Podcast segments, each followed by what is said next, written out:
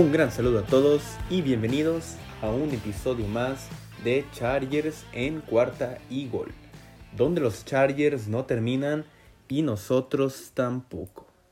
Yo soy Luis Chávez y estoy encantado de tenerlos conmigo en un episodio más, estar al pendiente de este equipo de los Chargers y bueno, esta semana que claramente, si ustedes no lo saben, pues no hubo actividad de este equipo de Los Ángeles porque esta semana 7 fue la semana de descanso.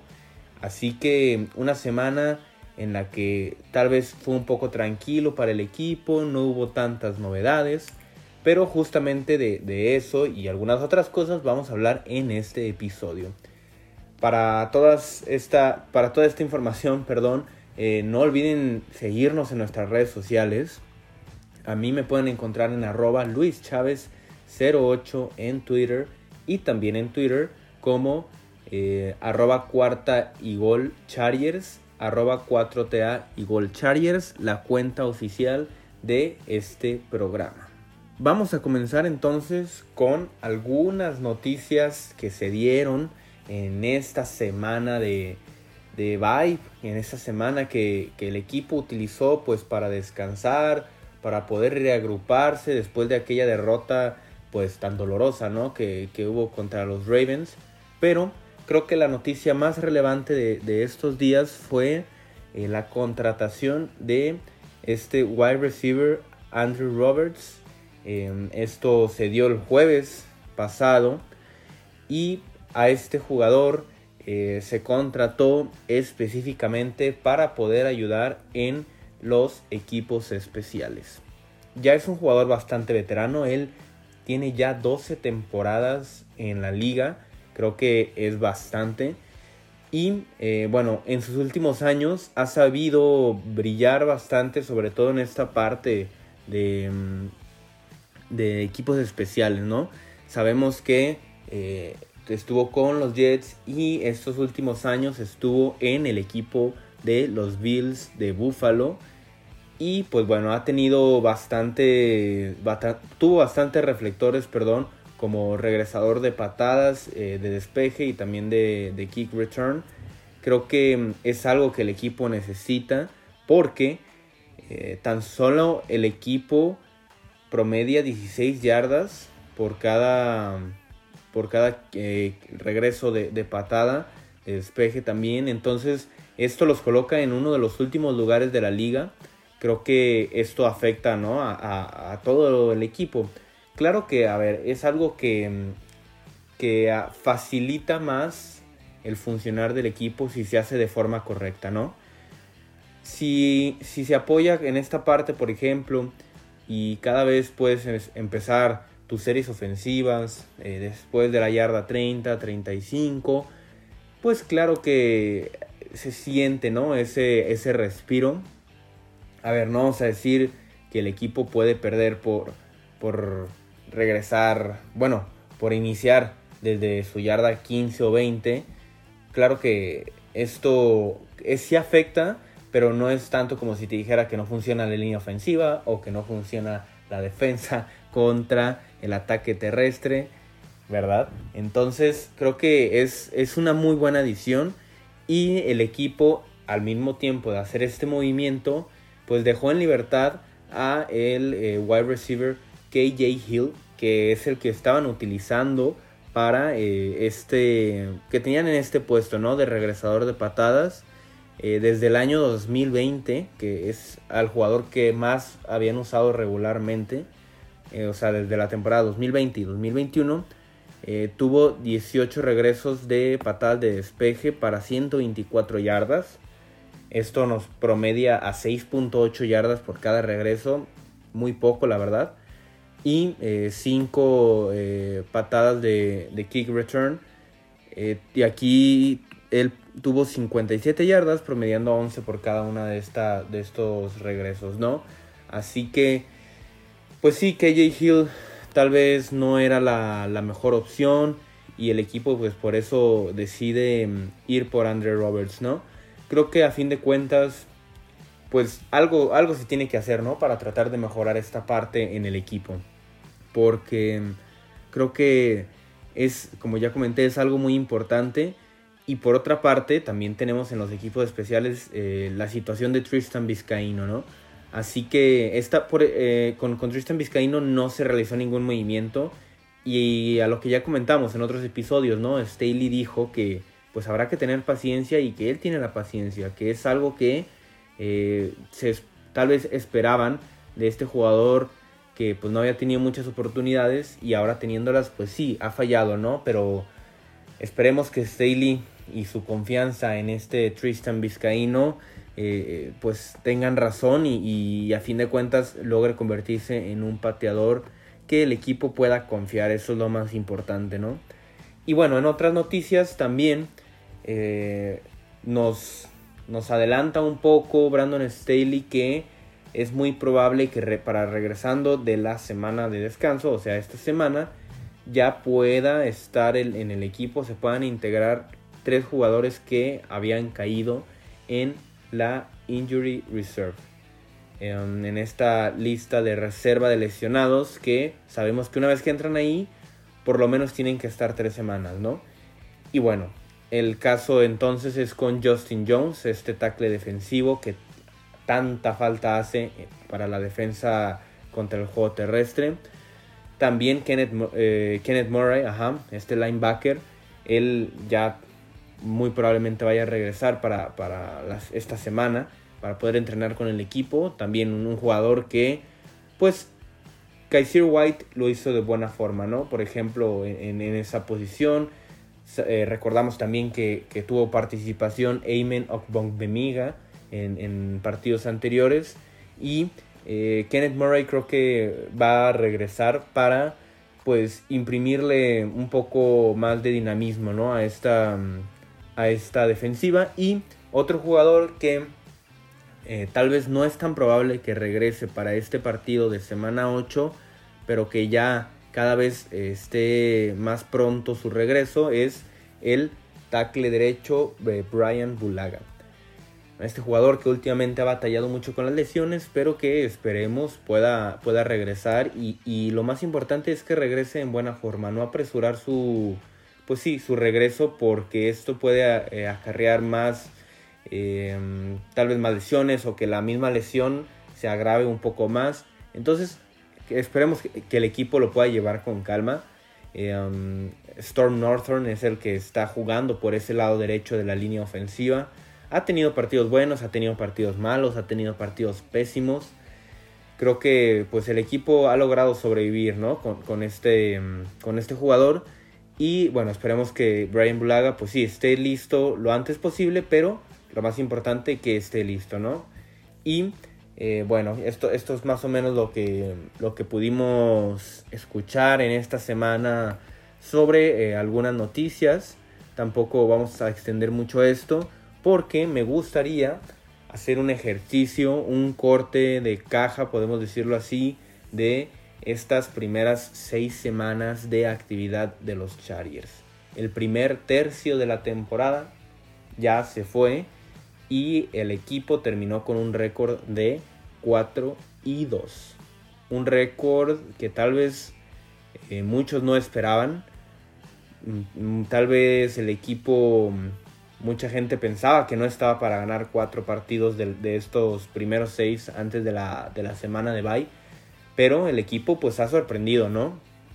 La verdad es que em, ha, tenido victorias muy buenas y creo que las dos derrotas em, pues han sido derrotas también bastante diferentes, ¿no? Contra Dallas pues sí fue mucho más circunstancial, hubo pues muchos errores, eh, muchos castigos por parte de, los Chargers, eh, errores del equipo en, situaciones puntuales también que pues a fin de cuentas mm, ese partido se sintió más como que lo perdieron los Chargers solitos, ¿no? Que nos disparamos en el pie hasta perder el partido. En cambio contra los Ravens, pues sí fue un partido en el que literalmente nos aplastaron.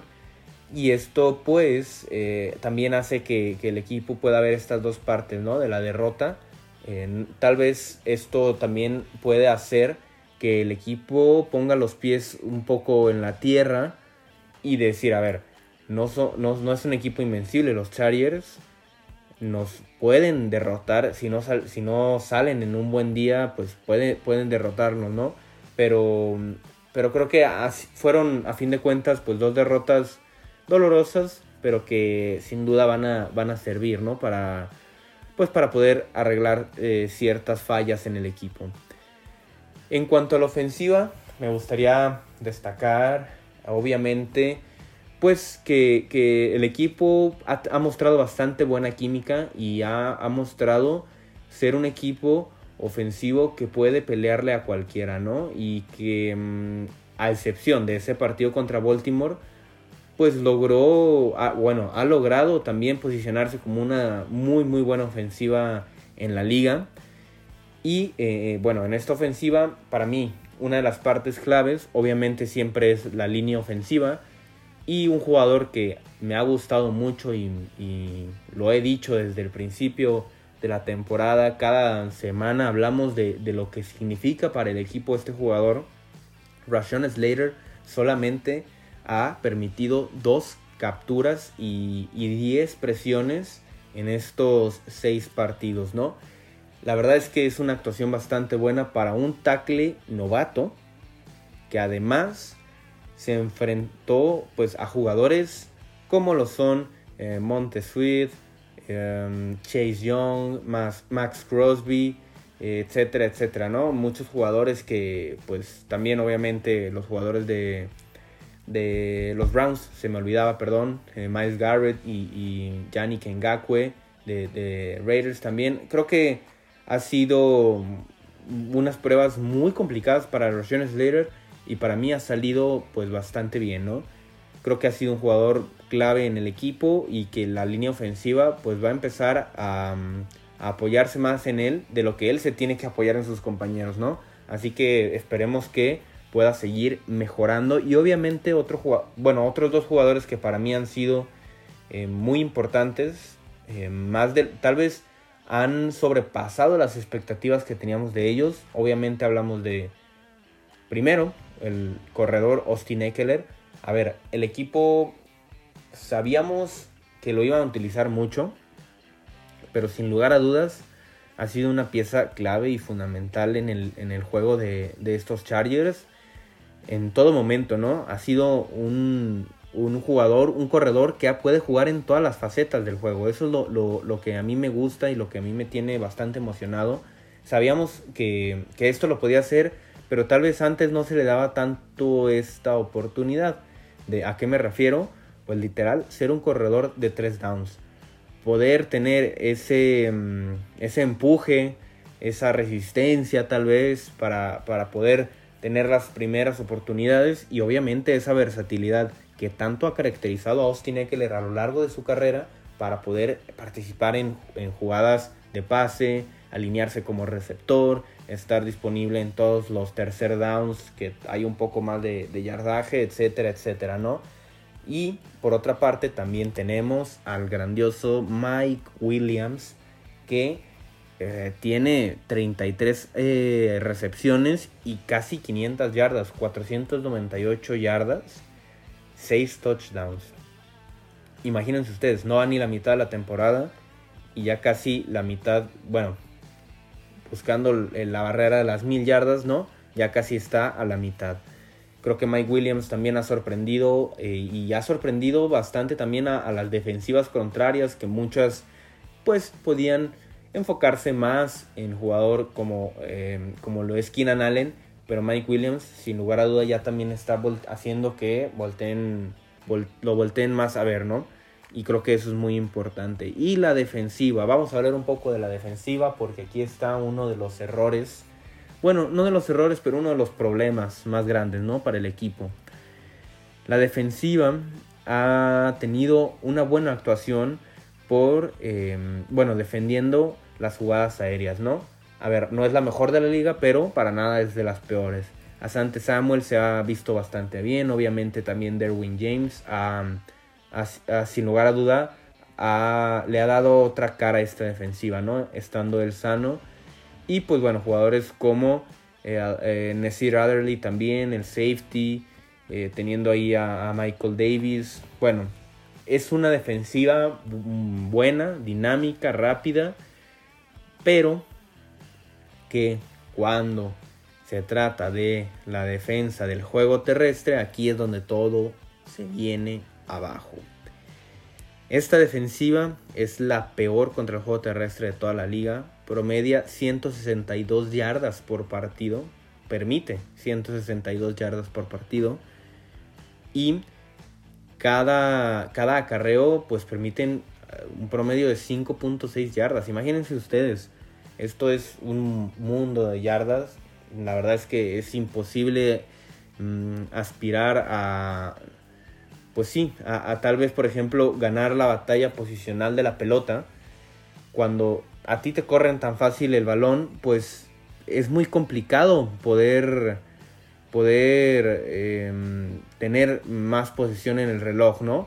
Porque em, con esto, pues, y lo vimos sobre todo en el partido contra los Ravens, el equipo no pudo tener muchas posesiones y cuando cuando el equipo de los Ravens comenzaba a correr la pelota, pues no había ni cómo detenerlos, se gastaban el tiempo y pues bueno, esto no lleva a, nada bueno en lo absoluto. Esperemos que con el regreso de Justin Jones, pues eh, Limbal Joseph y Jerry Tillery también y Drew Tranquil puedan pues estar más a punto, ¿no? En esta parte. Esperemos, a ver, no, no, no buscamos ser la mejor defensiva contra carrera de toda la liga, pero pues, no estar en los últimos lugares y no ser la última. Creo que el equipo tiene que buscar empezar a mejorar eso porque si no será muy difícil. Imagínense ustedes un partido divisional contra, no sé, contra los Titans. Pues Derrick Henry te va a correr 250 yardas con la mano en la cintura. Así que habrá que mejorar esto de alguna forma. Y vamos ahora a pasar más o menos a lo que nos espera para eh, lo que queda de la temporada, ¿no? Porque pues bueno, esta semana de bye obviamente funciona como corte y eh, al equipo todavía le restan 11 partidos, de los cuales 6 eh, serán en casa y 5 serán en, en gira de visita, ¿no? Creo que hay partidos muy interesantes. Eh, será, será un calendario en momentos difíciles, pero también en momentos que, bueno, sabemos que ningún partido en la NFL es sencillo, pero eh, pues se jugará contra equipos que tal vez no tienen el mejor récord.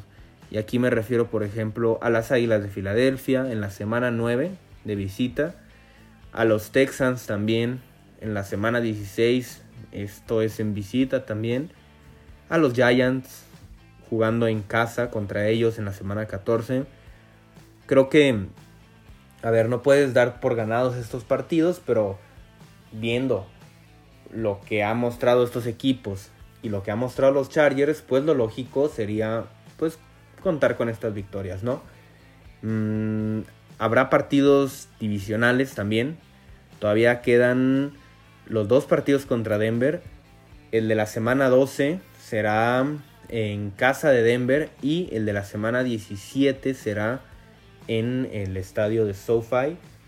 También, y que también quedan, perdón, dos partidos más divisionales y estamos hablando de eh, los Chiefs en la semana 15, el Thursday Night Football, que para mí será uno de los partidos más importantes de la temporada, y en la semana 18, cerrando la temporada contra los Raiders eh, de visita allá en, Las Vegas. Así que estos partidos también serán complicados. Aquí, al ser partidos tan cerrados, yo lo veo un poco más pensándolo como tal vez eh, llevándote los, partidos de local y, cediendo los partidos de visitante, ¿no? Y si lo tomamos así, pues eh, a los Chargers le quedarían dos victorias contra los Chiefs y contra Denver y contra eh, Raiders de visita y contra Denver de visita, pues dos derrotas, ¿no? Em, también quedan partidos eh, que pueden ser muy interesantes, ¿no? A mí el que me llama muchísimo la atención, sobre todo por lo que se ha mostrado en las últimas semanas, es el partido de la semana 13. Esta semana 13 será la visita a Cincinnati. Creo que va a ser un partido espectacular, impresionante. Joe Burrow contra Justin Herbert. Mm, ¿Cómo, cómo podemos eh, resistirnos a este partido, no? Esperemos que las lesiones respeten a estos equipos para que puedan llegar lo más sanos posibles a esta semana. Y eh, creo que puede ser un partido que incluso la liga puede buscar mover a, a, horario estelar, ¿no? En el Sunday Night. Esperemos se dé. Y también un partido en la semana 11 contra Pittsburgh en SoFi Stadium, como en Sunday Night también, ¿no? Em, en horario estelar. Creo que será un partido complicado, pero que sí veo la forma en que los Chargers puedan salir con la victoria de este partido. A fin de cuentas, yo creo que el equipo puede esperar tener un récord a lo que hemos visto ¿no? en la temporada y los contando los rivales que quedan, tal vez con unas 10, 11 victorias, incluso 12 si todo sale muy bien. Creo que mm, a lo que se puede aspirar ya no es a buscar un, boleto en los playoffs, ¿no? Creo que esto es muy importante que también el equipo busque esa mentalidad y yo creo que con esa desde, desde el inicio, perdón, comenzaron con esa mentalidad. No solamente buscar un boleto de playoffs, ahorita los Chargers están en posición y, pues prácticamente obligados a ser los campeones divisionales, ¿no? Los Chiefs con un récord de 3-4, Broncos también con un récord de 3-4.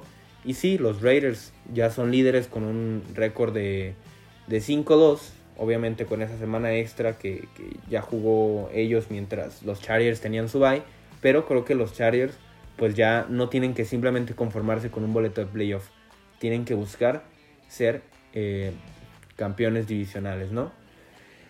Y pues bueno, con esto cerramos el episodio. Eh, esperemos que el equipo pueda volver de la mejor forma. El siguiente episodio obviamente lo dedicaremos totalmente al análisis y a la previa, que será el partido contra los Pats en Los Ángeles. Así que será, será un episodio bastante interesante. Por lo pronto les agradezco mucho haber estado en este episodio. Recuerden, pueden encontrarnos en nuestras redes sociales, a mí en arroba luischavez08 y a la cuenta de este programa en arroba cuarta y Chargers. Y recuerden estar al pendiente de toda la información, de todos los videos, de todos los episodios, porque los Chargers no terminan y nosotros tampoco. Cuarta y gol.